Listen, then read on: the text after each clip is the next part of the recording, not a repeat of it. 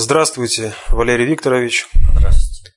Здравствуйте, уважаемые телезрители, аудиослушатели и товарищи в студии. Сегодня 15 января 2018 года. Один из самых популярных вопросов связан с так называемыми миллиардами Грудинина.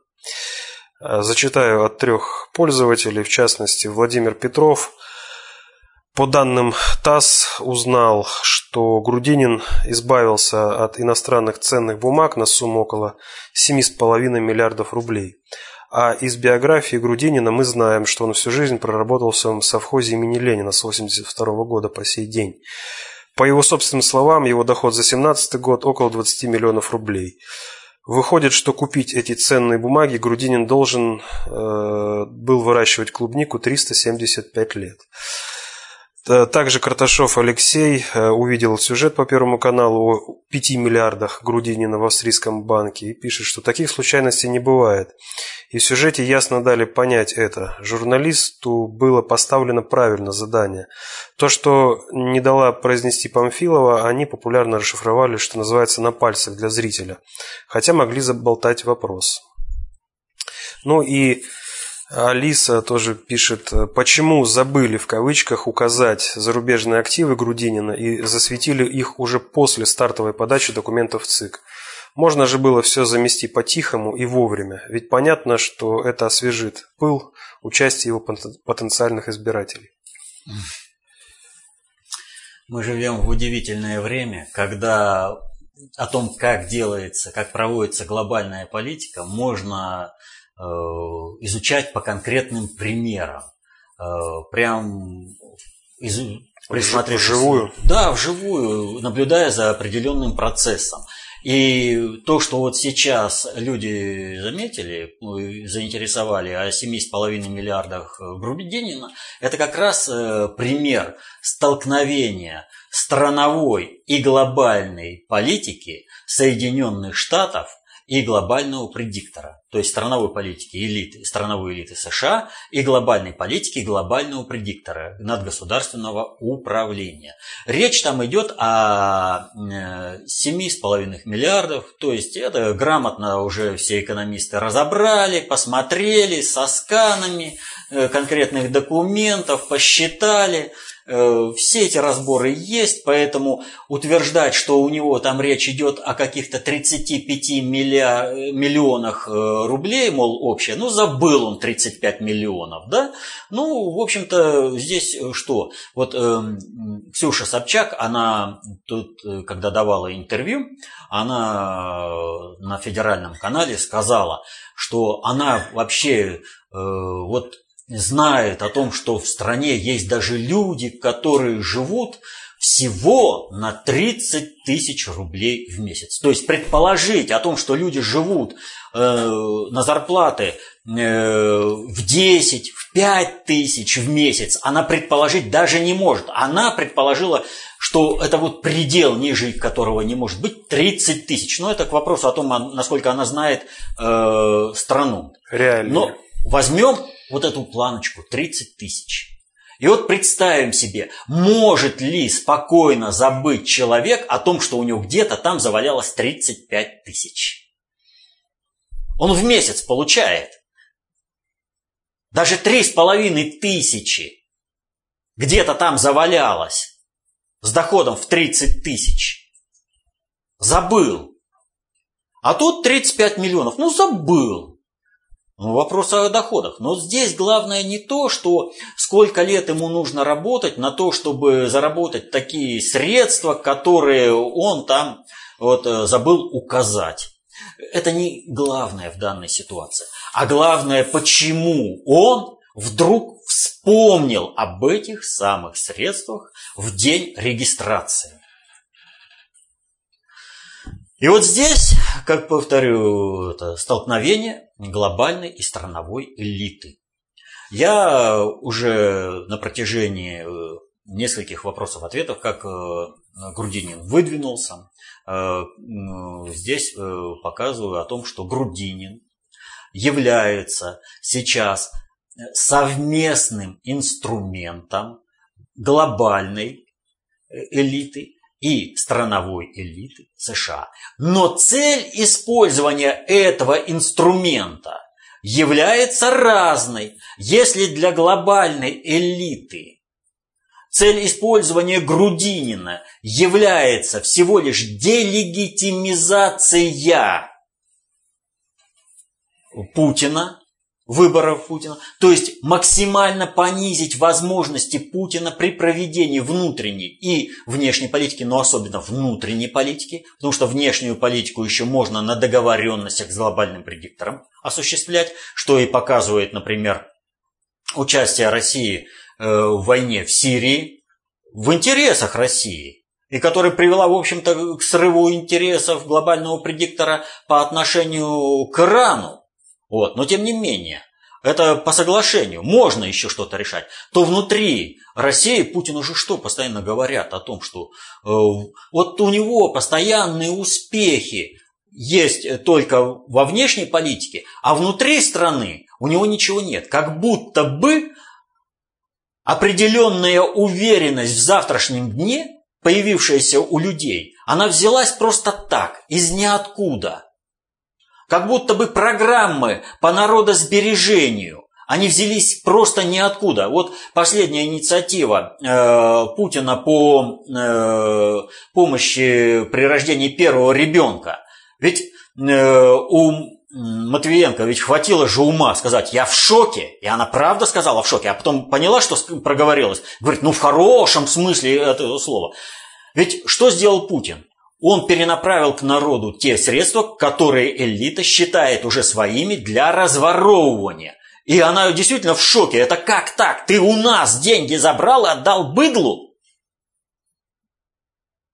Элита не принимает такое положение Путина. Но поменять элиту управленцев Путин не может. Слишком большие завязки управления в мире. Кадровые вопросы в большей частью решаются в Вашингтоне. И ими рулит страновая элита США. С приходом Трампа у Путина появились такие возможности, но Путину нужен мандат на следующие шесть лет от народа чтобы он по согласованию, опять же, с глобальным предиктором смог зачистить страновых э, ставленников, э, страновой элиты Соединенных Штатов, подпиндосников здесь, чтобы он смог зачистить. Поэтому, чтобы Путин делал замену только на тех, кого будет рекомендовать, э, направлять ему глобальный предиктор, нужно максимально делегитимизировать Путина на этих выборах. У страновой элиты США, чтобы Путин вообще не смог ничего этого сделать, и вот здесь э, вопрос, э, что нужно страновой элите США. Я уже говорил, страновой элите США нужно, чтобы летом 2018 года в стране началась гражданская война, которая приведет к расчленению России на сувенирные государства. То есть тот самый план, который должен был реализоваться в 90-е годы, но под руководством глобального предиктора, в интересах глобального предиктора, и который в результате э, народной инициативы э, не состоялся. А потом пришел Путин и Путин пришел на основе народной инициативы, он, в общем-то, проявление Э, народных устремлений. Э, и он начал э, сращивать опять Россию. Так вот, суть вот этих, вот этого маневра заключается в том, что Грудинин из себя ничего не представляет от слова «совсем». То есть надо понимать, что он никто и звать его никак. Поэтому все стенания, олигарх, там он не олигарх, вот, это все не в ту степь. Сравнивать нужно то, что сейчас реализовывается с Грудининым, нужно с тем, что в 2004 году произошло на Алтае на выборах губернатора Алтайского края, когда э, победил якобы народный губернатор Михаил Евдокимов. Сам алкаш и э, чем он занимался? Только алкоголизацией населения. Все его так называемое творчество – это пропаганда алкоголизма. Ничего более. Но как проходила предвыборная кампания э, Евдокимова? Ну, все, наверное, видели э, кинокомедию «День выборов». Вот если сминусовать полностью от слова совсем э, губернатора из этого фильма и немножко откорректировать, только немножко откорректировать действия э, команды, вот, которая представлена, там избирательная это, команда, избирательный штаб по продвижению кандидата, э, то мы получим действия штаба который э, работал на избирательную команду, э, на избирательную кампанию Евдокимова. Один в один. Выдумывать ничего не надо. То есть вот тот бред, который там э, все сидят корреспонденты и выслушивают, да, да, да, да, вот там про эту мину, там приплыли на эти. Это вот примерно уровень всех этих пресс-конференций и все прочего.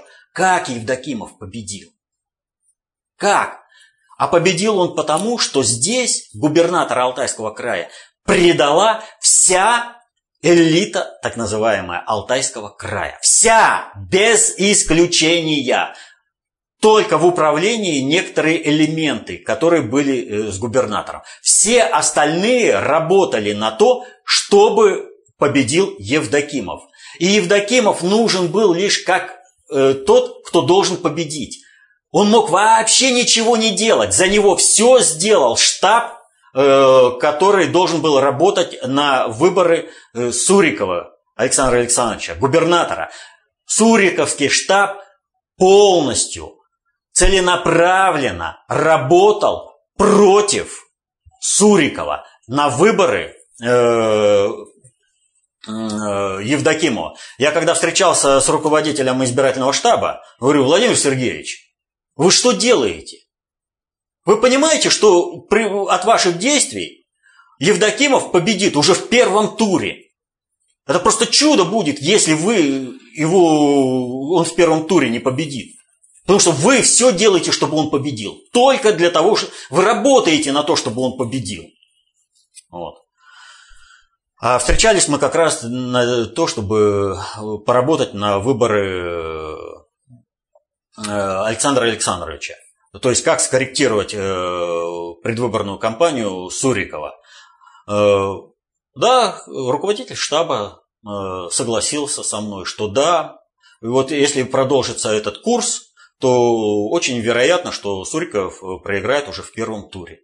Все сделано для того, расставлены вся огромное количество кандидатов, которые хоть немного, но отбирают голоса у Сурикова вплоть до выставления э, вообще человека просто э, на ошибку. 3% на ошибку ушло.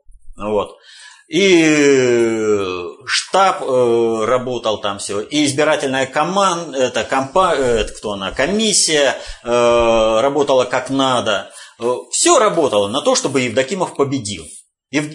Наличие Евдокимова должно было, чтобы он был. Неважно, как он ведет избирательную кампанию. А вели, повторю, ровно так, как это изображено в, компа... это в кинокомедии э... «День выборов». Вот. То есть элита. Он скажет, ну как же так? А элита потом выступила против э, Евдокимова. Так а э... почему элита выступила? Вот знаете, есть такой этот... Э мем. Э, кролики думали, что они любят друг друга, но оказалось, что их разводят. Так вот, элита Алтайского края, она думала, что она решает, кто будет губернатором и с какими последствиями. А когда пришел Евдокимов, им всем сказали, циц, вы свое отработали. И начали просто-напросто кромсать экономику Алтайского края. Это вообще жутко, это был погром экономики Алтайского края. Разгром всего, что наработал Суриков для того, чтобы э, стабилизировать край. И когда элита оказалась, что их просто, знаете, как баранов начали резать их бизнес, вот тогда-то они и встали и поняли, что им надо защищаться. Но поздно было. Так вот, сейчас при эту предвыборную кампанию по отношению ко всей стране реализовывается тот же самый сценарий, когда вся элита думает, что она работает на свои интересы, поддерживая Грудинина, выставляя всех остальных, на самом деле ее это, разводят. Это кролики они, реально. И вот э, что мы сейчас видим? Вчера был э, воскресный вечер с Соловьевым. Был там, выступал э, э,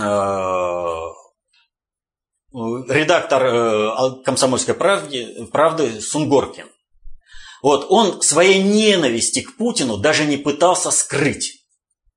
И вот он выступает там, и я всем рекомендую посмотреть, потому что это даст э, понимание процессов управления. Вот рекомендую это видео но вот в кратком переложении он выступает э, таким вот образом. Я являюсь кандидатом, э, этим самым доверенным лицом президента России, который будет избран, это уже безальтернативно, вы это прекрасно понимаете, что он будет избран. Вот. Э, и я как э, это, доверенное лицо, буду голосовать. Но вы-то умные люди, и вы должны понимать, что не все хорошо, что проводит Путин, а соответственно этому надо ему на это указать. И поэтому, кто не хочет в этих выборах участвовать, не надо приходить. Кто хочет каким-то образом вставить, надо проголосовать за кого-то другого. Но лучше всего проголосовать за Грудинина. Вот тут же поймали за руку и говорят, да вы что делаете? Вы же осуществляете делегитимизацию выборов президента. Вы, чем меньше людей придет, тем меньше проголосуют. Чем больше будет протестного электората, э, выборного, который, в общем-то, является путинским электоратом по своему движению, тем э, более вероятно того, что Путин не будет избран в первом туре, а выйдет во второй тур. А то, может, и Грудинин победит. Все выслушал с ухмылочкой Сунгоркин и продолжил агитировать за э, э, Грудинина. Грудинина. Ровно так работали почти все доверенные лица за Сурикова. Они ровно так же приезжали и говорили, Суриков победит, вы не волнуйтесь, вот все, весь позитив будет сохранен. Только вы должны проголосовать за кого-то другого, а лучше всего за Евдокимова, а он никогда не победит. Вот ровно это сейчас проводится в стране. То есть кролики думали, что они любят друг друга. На самом деле их разводили. Потом многие рвали на себе волосы и говорили, а что ж я сделал? Нас же просто кинули, нам обещали, нам говорили. Вот. Сейчас это же самое делает элита так называемая, России, являясь доверенными лицами э, это, Путина, они агитируют против Путина. Так вот, возвращаемся по Грудинину. Что же происходит? А происходит следующее. Вот Грудинин, он же не на первых выборах э, прошел, где он скрыл эти 7,5 миллиардов. Его же кто-то вел и кто-то закрыл глаза.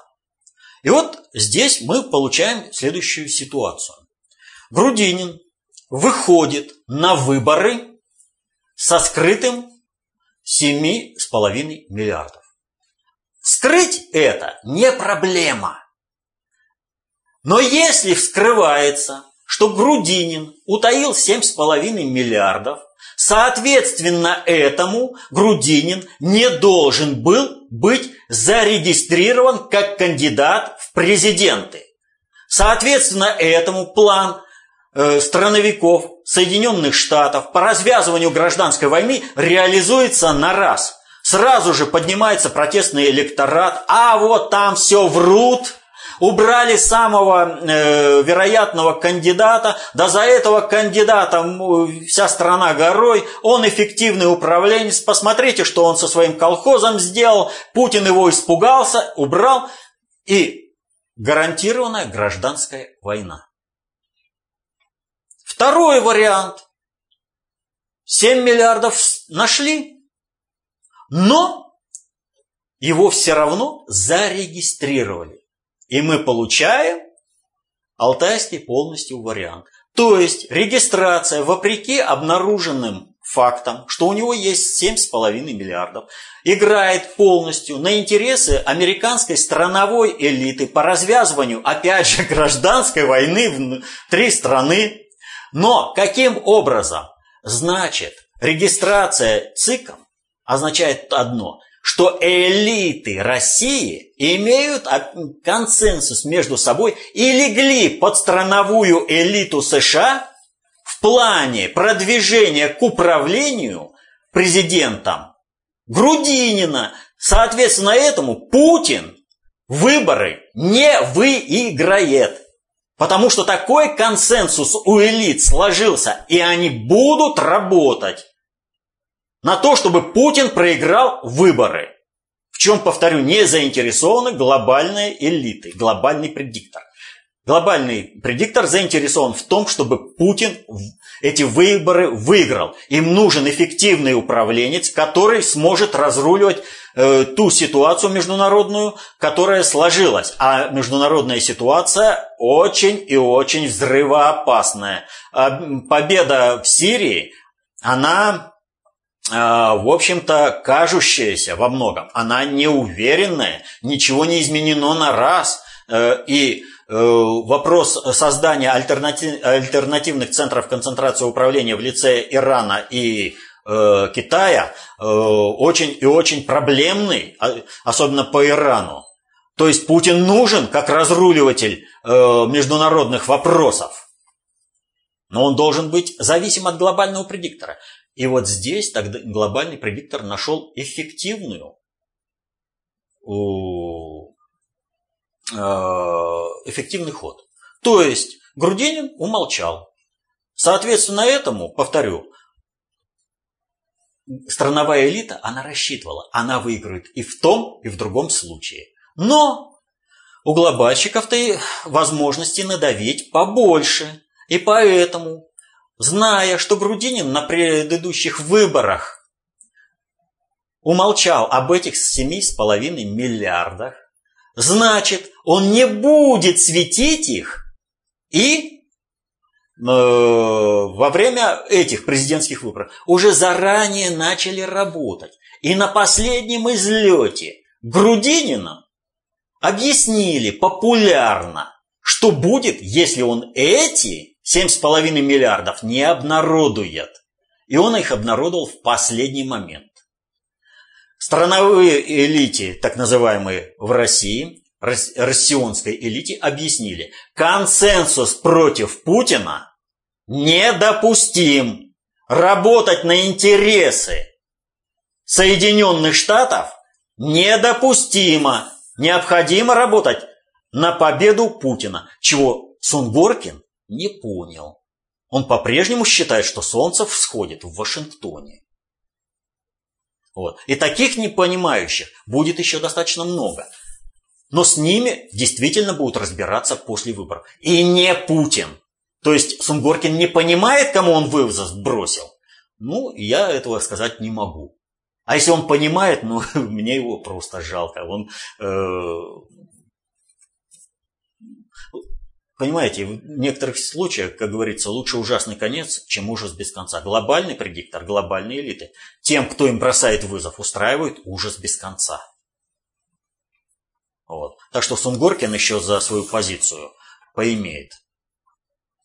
Так вот, э, глобальный предиктор порушил план создания ситуации победы Грудинина в первом туре и развязывания гражданской войны в России. Вот этим одним шагом.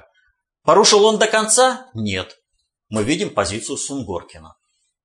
Мы видим, что так называемые некоторые россионские элиты, которых предостаточно в виде доверенных лиц э, кандидатов в президенты Путина, будут работать против Путина на реализацию планов американской страновой элиты. То есть расслабляться очень рано. Но здесь сделано все правильно. Смотрите, он вынужден был показать, а в результате он сразу показал. То есть, э, как он относится к людям. То есть, он-то реально, э, Грудинин понимает, что он марионетка и пешка в чужой игре. И что конечным этапом является, в общем-то, гражданская война в России.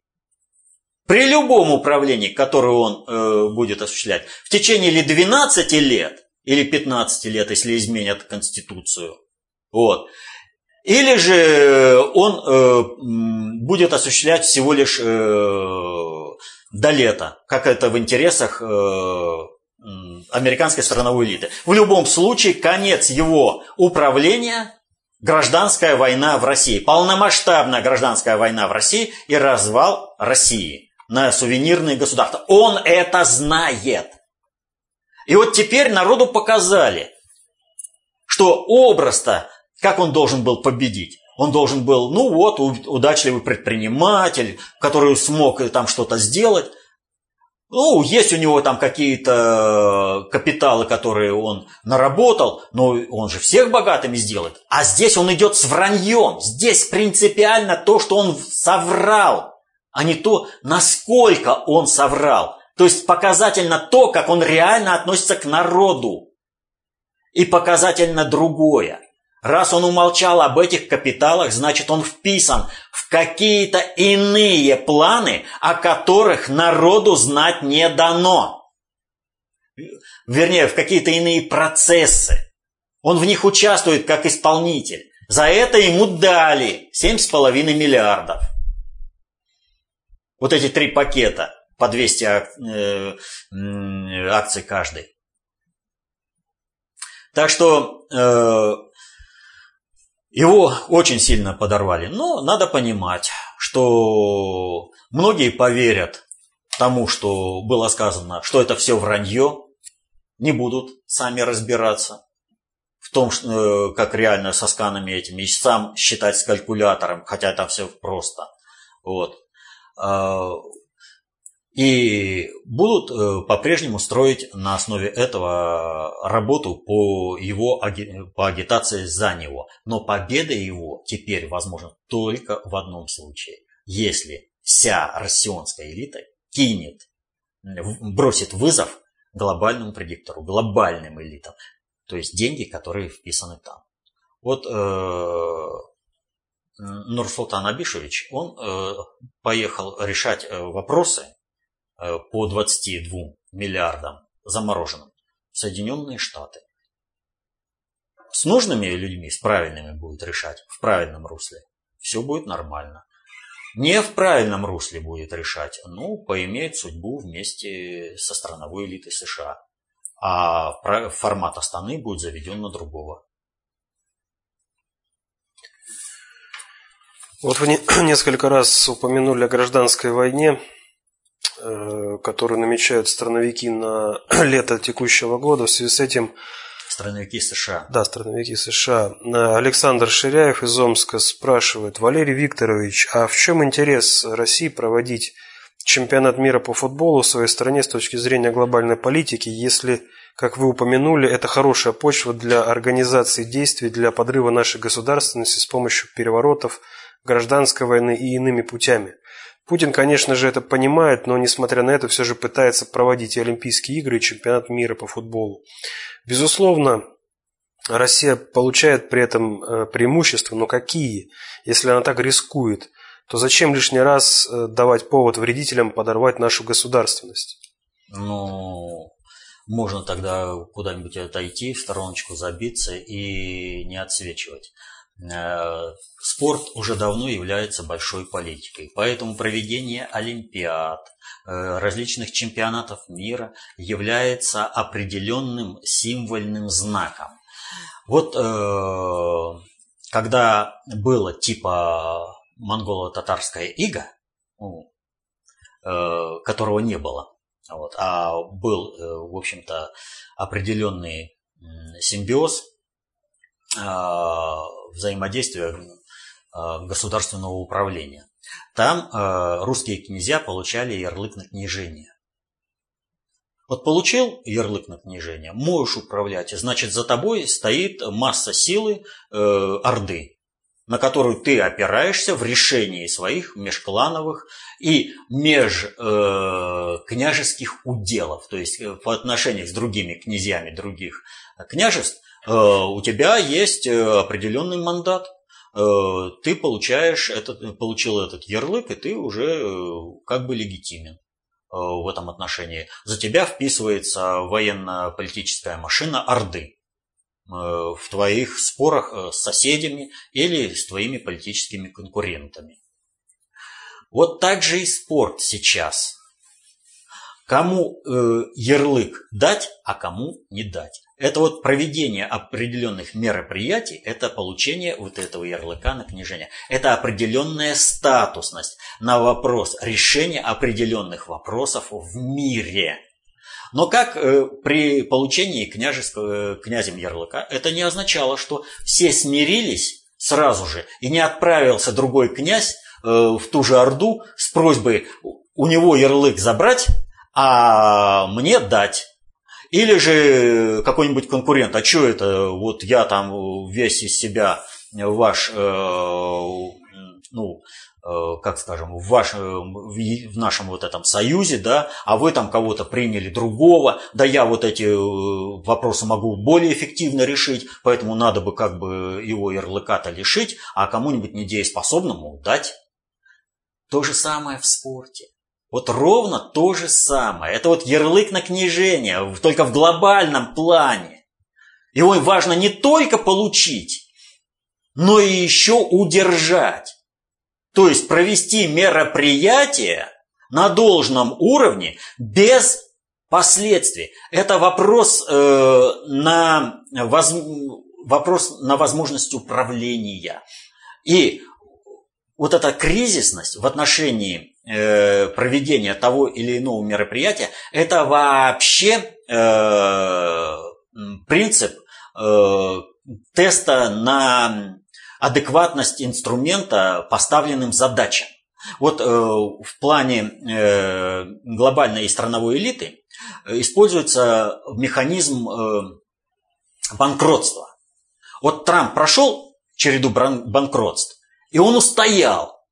Его записали, что да, он устойчив, он правильно решает все задачи после получения банкротства, э, что он э, эффективен и он подходит на включение в, это, в глобальную элиту мира для решения определенных задач. А вот Черчилль на тех же банкротствах сломался. И его оставили в страновой элите. Да, ты можешь решать задачи Британской империи, над которой не заходит солнце, и некоторые на основании этого записывают Черчилля в глобальную элиту. Нет, он не прошел э, испытание банкротства. Но то, что применяется по отношению к конкретным кандидатам на включение в глобальную элиту, то же самое применяется и по отношению к э, конкретным странам, на которых, которым э, глобальный предиктор поручает ту или иную задачу.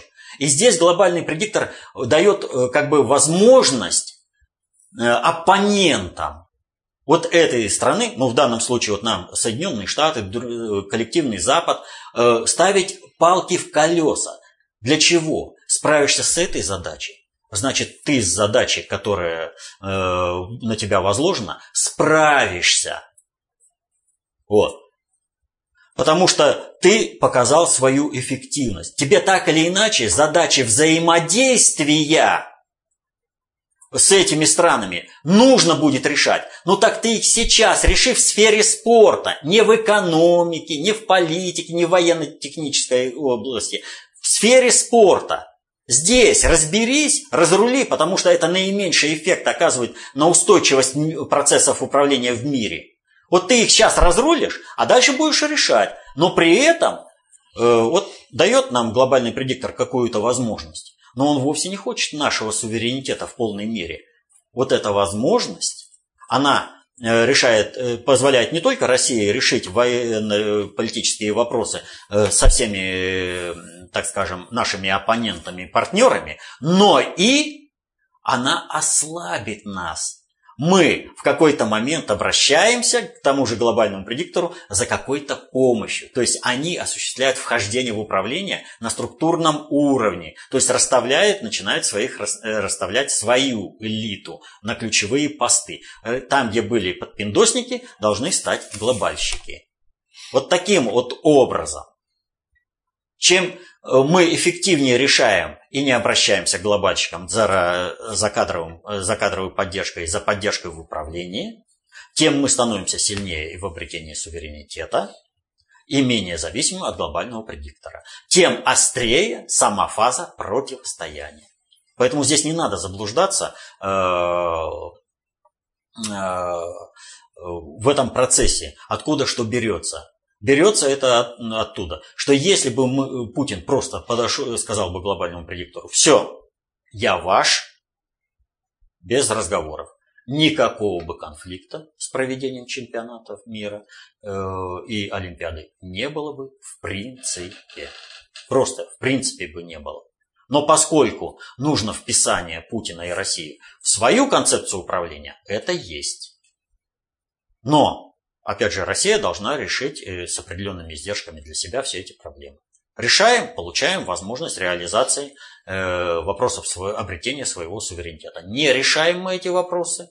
Повторю, эти вопросы взаимоотношения с, со странами Запада, они в любом случае требуют разрешения. И они будут либо решены в сфере спорта, в политической сфере, либо они перейдут в военно-техническую, в экономическую э, сферы и политического суверенитета. Все сейчас смотрят, как Путин пройдет выборы, с какой э, долей легитимности он выйдет. Чем больше доля легитимности и поддержки народа, тем меньше э, возможно иностранное давление, тем меньше возможно манипулирование России. Чем э, меньше будет оказана поддержка Путину, тем больше будет иностранное давление, потому что придется маневрировать на основе народной поддержки. Нам же не нужна война, тем более гражданская. А значит, надо будет э, находить э, определенные соглашения с глобальным предиктором, в чем-то уступая свои интересы, то есть откладывая их реализацию во времени. Вот чем мы э, рискуем, когда делегитимизируем выборы, когда мы делаем так, как предлагает Сунгоркин. Не придем на выборы, проголосуем альтернативно, как сигнально нам говорят, за какого-нибудь другого кандидата, или особенно накачаем еще какого-нибудь кандидата, чтобы он вышел и был, был альтернативой для второго тура. То есть, а те кандидаты, вернее, а те кланово-корпоративные группировки, которые выдвинули этого кандидата, получают, в общем-то, мандат давления на Путина. Вы ставите ему ультиматум. Все очень просто. Повторю, лучше это решить в сфере спорта чем довести это до экономики и военной политики. Следующий вопрос связан с э, группа вопросов, даже связана с предложением э, Владимира Путина передать Киеву военную технику из Крыма. В частности, Николай э, пишет, что во время встречи Путина с печатными СМИ и информагентствами был озвучен ответ президентом о Крыме и передаче военной техники на Украину. В прошлый раз, когда передавали технику Украине, она вся пошла на Донбасс не для, не для реализации минских договоренностей, а как раз наоборот. В чем подвох? Зачем отдавать технику стране, которая будет использовать эту технику против мирных жителей? А Андрей спрашивает, если киевская банда все-таки согласится на предложение Путина забрать военную технику и флот бывшей Украины, оставшейся в Крыму, то не будет ли это фактическим признанием киевской бандой того факта, что вопрос о принадлежности Крыма России считается закрытым? Ну, значит, прежде всего, насчет того, что вся техника пошла на Донбасс. Это не совсем так. А, если помните, то в начале противостояния а, был такой эпизод, когда одинокий танк, э, шлепая своим ходом, э, столкнулся с местными жителями одной деревни, и они его гоняли по полю. И всем было смешно.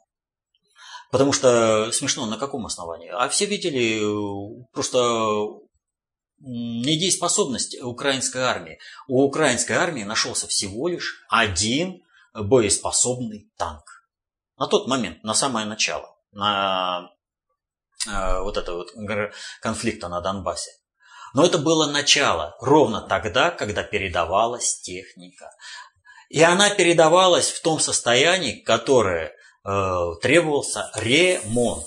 Она не могла быть сразу направлена э, в боевые действия на Донбасс. Она требовала ремонта. Вся техника украинской армии требовала ремонта. В том числе и техника, находившаяся на территории Крыма. Соответ... Да, естественно, что первые, э, первая техника была передана наиболее э, технически, ну как, э, ну, в лучшем техническом состоянии, нежели та, которая осталась не переданной.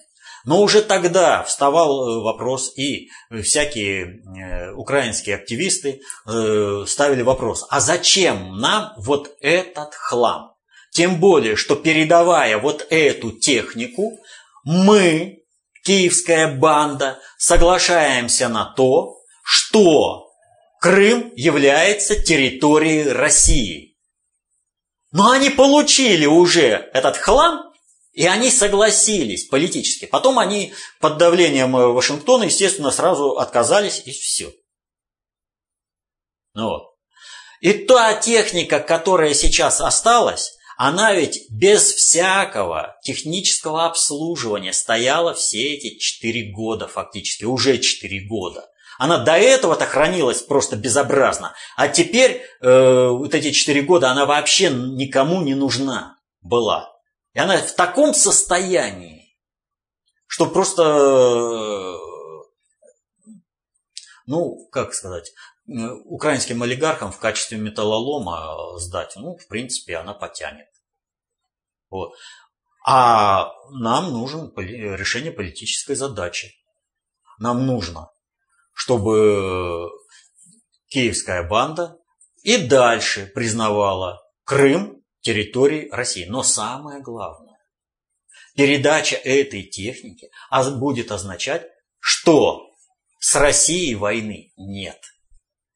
Это заявит э, сама киевская банда. Хороший ход. Маловероятный, но вдруг реализуется. И политические дивиденды от этого хода шикарные. Следующему вопросу тоже от Андрея. А, атака самопальными дронами со взрывчаткой на российские базы в Сирии. Скорее всего, это отлаживание новых методов вынуждения России к ответным военным ударам, которые позволят обвинить ее в военной агрессии и втянуть, наконец, в войну. Правильно ли я понимаю, что если Россия не найдет сейчас эффективные меры воздействия на так называемых «любителей» в кавычках авиамоделирования, то ее гарантированно втянут в широкомасштабную войну, невзирая на всяких там ГП? А, не совсем так. Дело вот в чем. Э, нужно помнить, что когда э, наш государь объявил о выводе э, нашего основного контингента вооруженных сил группировки ВКС, спецназа там, с, из Сирии, он на авиабазе Хмеймим сказал следующее, что в случае, если террористы снова поднимут голову, то мы нанесем по ним такой удар, которого они еще не испытывали. И как мы знаем, террористы остались только на американской базе, э, которую они организовали на территории Сирии, э, которую они защищают э, мирным населением в виде лагеря беженцев, вот, чтобы по ним удара не наносили. Вот. Э, американцам во что бы то ни стало, э, страновикам имеется в виду, э, страновой элиты, элите США, во что бы то ни стало, нужно порушить военно-политический союз России, Турции и Ирана. И в соответствии со своими пониманиями того, как осуществляется надгосударственная и внешняя политика государства, они предприняли провокацию. В зоне ответственности турецкой э, армии, турецкого политического руководства, они из этой зоны попытались нанести удар. Во-первых, они прорекламировали э, наше оружие. А во-вторых, они создали условия для пересмотра позиции Турции в э, союзе против ИГИЛ. То есть Турции было наглядно указано, что она со своими задачами обеспечения и поддержания э, э, мира э, в зоне деэскалации не справляется. Соответственно, этому роль и э, территория, возможности вообще Турции должны быть пересмотрены. А задачей провокации должно было то, что мы с Турцией должны поссориться и нанести удар по ним, по туркам. Ну, американская страновая элита, она не умнее любой другой страновой элиты, то есть дебилы, вот, э, которые питаются геополитикой. А в результате, при правильном подходе, привело к тому, что Эрдоган уже четвертый день истерит и обвиняет Соединенные Штаты во всех смертных грехах. Но выбор-то один. Хочет Эрдоган как политический лидер сохраниться, хочет он э, Турцию сохранить как государство в каком-то виде, продлить ее существование, вынужден будет пойти на новые условия России. А у России э, условия, в общем-то, всегда, э, как говорят, дядя Вова первый раз предлагает хорошие условия. Второй раз он говорит уже гораздо более, озвучивает гораздо более худшие условия. Эрдоган понимает, что его э, вот сейчас есть как бы трио, как бы трио, и его голос э, что-то еще дозначит в этом трио в отношениях с Ираном и Россией. Новые условия, э, которые вот по факту означают то, что Турция вообще на положение должна перейти подай патроны. И в этом заинтересован, между прочим, Иран, чтобы повысить свое положение. Ну а Россия, в общем-то, является лидером в этом триумвирате. Так что американская страновая элита хотела как лучше, а получила как всегда. То есть дала э, посыл возможности э, скорректировать э, позицию Турции. То есть мы раньше вынуждены были соглашаться на большее участие политической Турции в миротворческих процессах в Сирии. Теперь же мы это будем корректировать. Следующий вопрос. Э, вас, э, Валерий Викторович, просят прокомментировать ситуацию, которая произошла с автобусом э, в метро Славянский бульвар в Москве и с терактом, который произошел в Санкт-Петербурге в магазине «Перекресток».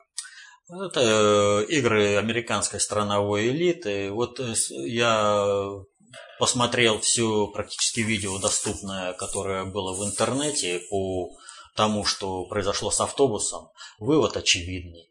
Э, управление автобусом было перехвачено извне. Все. Но я также знаю, что следствие во всем обвинит и уже обвинило водителя. Потому что, во-первых, и следователи особо не заморачиваются. Им э, подавляющему большинству э, следователей это, в общем-то, люди, мягко говоря, для них за счастье посадить невиновного. Просто, реально за счастье посадить невиновного. Они рискуют, вот есть такой сериал паскудный, просто паскудный сериал, «Пес» называется. Там э, том, как э, э, значит, бывший работник э, милиции и полиции с собакой расследует преступление. И есть там такой персонаж Гнездилов, типа комедийный. Но Гнездилов – это истинное лицо подавляющего большинства следователей. А вот этот вот персонаж, типа положительный, пес там вообще непонятно какую роль играет. Ведь о чем практически все серии? Когда государство в лице таких следователей, как Гнездилов, не справились с защитой населения, не осуществили э, розыск действительного преступника и его наказание, люди берут эту функцию на себя, защиты населения и наказания конкретного преступника. Вот тут-то на него обрушивается вся мощь всего аппарата, так называемого правоохранительного аппарата. То есть не сметь ни себя защищать, ни уж тем более преступника карать, потому что против вас тогда сразу вся полиция. И это типа благо. Причем э, преступники подчас изображены с большей симпатией, чем жертвы в этом фильме. То есть их всегда защищает и полиция, и вот этот вот привлеченный. Поэтому гадать о том, э, что полиция не будет расследовать ничего, им это не интересно, а посадить невиновного для подавляющего большинства следователей просто в кайф, ну что и происходит.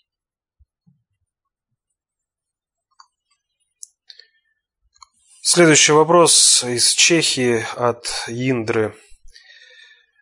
Уважаемый Валерий Викторович, движение, поддерживающего одного из кандидатов э, на чешских выборах в президента, а в субботу состоялся первый тур, устраивает в Чехии так называемый Майдан или цветную революцию. Все основные э, так скажем, э, составляющие первой фазы Майдана уже состоялись. Есть и свой цвет бирюзовый, есть и название «Бирюзовая революция». Произошла фаза накачивания энергии ненависти и оскорбления против президента Земана. Уже и состоялся митинг, э, на котором пели так называемую «Песнь революции», которая была создана до этого митинга. Есть и э, так называемые ритмические движения. Нельзя сказать, что танец, но все-таки движение есть. Если честно, я начал бояться, что будет дальше. Как можно эффективно противостоять такому давлению? А ведь участников кампании примерно полмиллиона, столько было голосов на выборах. Что происходит в Чехии? Да ничего неожиданного не происходит. Американская страновая элита в силу своих интересов проводит свои мероприятия предвыборные. Э, ставит, пытается поставить своего человека. А Земан ведь он не пророссийский. Он реально э, чешский политик со своими интересами. И он вписан в глобальную политику. И он решает э, задачи именно Чехии в глобальной политике. При этом он реально понимает, что надо работать с Россией. А все, кто настроен на работу с Россией, в том числе и глобальные предикторы, глобальные элиты, не устраивают э, страновую элиту США. Вот э, Трамп проводит э, нормальную работу по взаимоотношениям с Россией. Он же как говорил, я бы хотел наладить нормальные рабочие отношения с Россией. Это вызывает дикую истерику у американских страновиков. И они травят, буквально травят своего президента. А что вы хотите по отношению э, к стране Чехия? которую они воспринимают вообще как свой задний двор, э, и где они вправе ставить кого угодно, хоть какую там фигуру, пусть она хоть вообще будет хоть какой не Ну, еще один вопрос. Э, так вот, здесь все зависит от э, того, как будет баланс сил управления реализован, собственно, в Чехии. То есть что за земным, какие структурные механизмы, как он будет проводить э, управление, как его будут поддерживать страновые и глобальные элиты, собственно, в Чехии. Вопрос следующий от Инессы. Еще 33 э, пользователя подписались под этим вопросом. 7 э, января в новостях сообщили о столкновении иранского и китайского танкеров. Учитывая, что эти два государства предполагаются на роль центров концентрации управления, Не матричное ли это указание о преждевременности такого решения? А, преждевременность решения создания центров концентрации управления, но это, в общем-то, вопрос э, отсылки э, к предыдущим э, вопросам и о том, о чем я говорил, о том, что проблемы создания центров концентрации управления в Китае и Ирана, они, в общем-то, идут не так, как хотелось бы глобальным кукловодам. Э, речь идет не, э, не о преждевременности, уже все затянуто. Уже давным-давно все затянуто до предела. Э, вопрос заключается в другом. Советский Союз, который должен был распасться на отдельные сувенирные государства, а потом собраться в 96 году снова под марксизм, не получилось это реализовать у глобальной элиты. В первую очередь не получилось э, из-за э, мировоззрения, поведения, другого менталитета русского народа, русского многонационального народа. Не получилось это сделать. И тогда встал вопрос, а как дальше к этому делу выходить? Нужно же переформатировать Россию. А раз не получилось переформатировать Россию, вопрос с переформатированием Соединенных Штатов тоже отложилось. А обдирание России продолжилось. В результате этого в России сложился общественный консенсус. Что нужно делать? Этот общественный консенсус, негласный общественный договор, э, породил э, своего выдвиженца в лице Путина.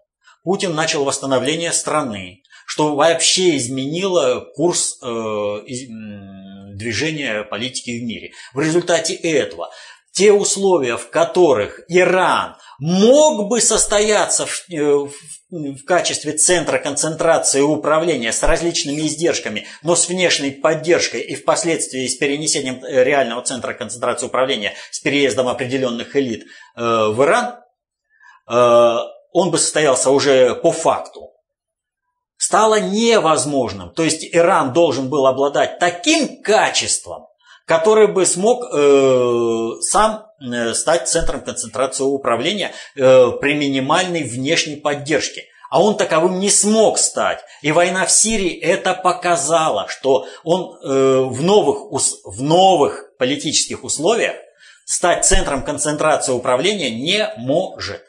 Китай с грехом пополам может продолжать в этом направлении двигаться, а Иран нет. Его нужно заново растить к новым э, политическим условиям в мире. Для этого должна существовать Россия в качестве стабилизатора всех, всего положения в мире.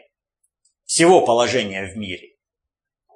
А раз э, Россия нужна, значит и нужен адекватный текущим задачам управления управленец, тот, кто понимает глобальные вопросы управления. А такой только один – Путин. Грудинин никто, звать его никак, это марионетка. Вот. И на него нельзя возложить задачи глобального уровня значимости. Поэтому у, э, у Ирана проблемы во всем, а у Китая такие проблемы есть, но он как бы остается на плаву. И это выразилось матрично. Иранский танкер взорвался и затонул. То есть он сейчас не готов вот к такому столкновению с реальностью. Э, центр концентрации управления на основе Ирана не готов. Китай, китайский сухогруз с горем пополам, но все-таки устоял и свою задачу выполнит, груз привезет. Это матричное проявление состояния двух центров концентрации управления. И соответственно этому сейчас Китай вынужден будет брать многие территории, которые отходили бы к, зоне э, ответственности Ирана под свое управление. Он так уже пытается сделать. Например, с Сирией, где э, то пытается свой спецназ э, туда отправить, чтобы он начал действовать по собственным правилам, чего не получается, то он э, пытается играть э, в политического посредника, что у него тоже не получается, формат Астаны глобального предиктора и э, при поддержке России более эффективен. Но там Россия, а Китаю свое не получается, в том числе и войти в формат Астаны. И вот, поскольку это вот как бы вопрос дополнения, я не завершил ответ по автобусу. Вот я там по фильму. Так вот, заложником действий того самого э, этого Гнездилова становятся обычные сотрудники полиции, поддерживающие э, порядок на улицах. Они гибнут. Вот. И вот, э, в принципе, э, задача полиции либо все-таки наладить нормально, провести фильтрацию своих Э, кадров. А там есть на кого опереться, есть нормальные сотрудники. Именно они держат на себе, э, вот, э, так скажем, в общем-то позитивный образ э, наших правоохранительных органов своей работой. Это был последний вопрос на сегодня. Ну вот и получается, что в принципе я дополнил. Вот. Ну что я могу сказать? Э, только вернуться к тому, с чего мы начали. Живем в удивительное время, когда процессы а, управления глобальной политики, внешней политики, внутренней политики э, имеют ярко выраженное свое проявление. Когда на одном и том же процессе можно идентифицировать все эти виды политики. Вот на процесс выдвижения Грудинина и 7,5 миллиардов. Я уже разобрал. Смотрите, глобальному предиктору не надо консенсуса э, страновой россионской элиты. Не надо реализации интересов страновой элиты США в плане развязывания гражданской войны в России. Она рушит. Груз... Э, э, этот, Грудинин который э, до этого эффективно скрывал свои 7,5 миллиардов, вынужден был их выложить э, на вид. И не столько здесь важно, что он потерял как бы определен... его имидж э, народного олигарха э, потерпел некоторый ущерб, сколько через это было показано. Договариваться со страновой элитой США и иметь консенсус против Путина запрещено. Но у нас есть наша страновая элита, которая думает, что они любят, а их разводят. Ну, каждый в меру понимания. Каждый в меру понимания. Вот как э, гласит правило достаточно общей теории управления, каждый в меру понимания работает на себя и на свои интересы, а в меру непонимания на того, кто знает и понимает больше. Поэтому нужно стремиться к тому, чтобы знать и понимать больше. А для этого нужно самому засесть за учебники, за работы внутреннего предиктора СССР и изучать концепцию общественной безопасности, достаточно общую теорию управления и понимать, что ну, вы сами, только вы сами сможете защитить интересы свои и своей семьи.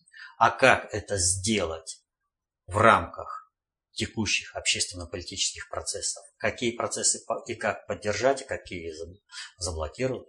Вы сможете, зная, как управляются социальные суперсистемы, когда вы будете знать и понимать больше, тем, чем те, кто пытается вами манипулировать. Только так вы сможете защитить интересы свои и своей семьи, обеспечить мирное небо над своей головой. Поэтому, повторю, каждый в меру понимания работает на себя и свои интересы, а в меру непонимания на того, кто знает и понимает больше. Старайтесь знать и понимать больше, расширяйте круг своих интересов.